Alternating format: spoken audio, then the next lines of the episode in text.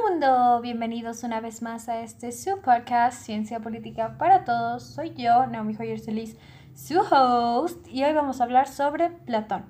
Platón fue un filósofo griego, seguidor de Sócrates y maestro de Aristóteles. Vamos a hablar de cómo debería gobernarse el Estado según Platón. Primero nos habla de la tiranía. Descarta completamente la tiranía. No es necesaria una persona agresiva para gobernar. Democracia. la democracia mató a Sócrates. La opinión de muchas personas es conflictiva. Y Platón nos da el ejemplo de un médico. Nos dice, si una persona está enferma y va donde un especialista, o sea, donde un doctor, el doctor debe tomar la decisión él solo. No la deben tomar todos. En caso de que la tomaran todos, en ese tiempo el paciente moriría.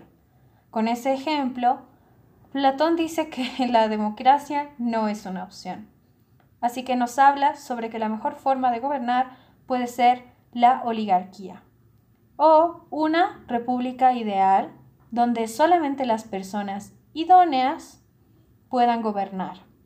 La base de este Estado sería la educación y este mismo Estado es el que debe financiar esta educación. Espero te haya gustado este pequeño corto resumen sobre cómo debe gobernarse un Estado según Platón. Espero te haya gustado. Nos vemos en un próximo episodio. Bendiciones. Chao, chao. Sometimes I just don't know what to do. It should have been you.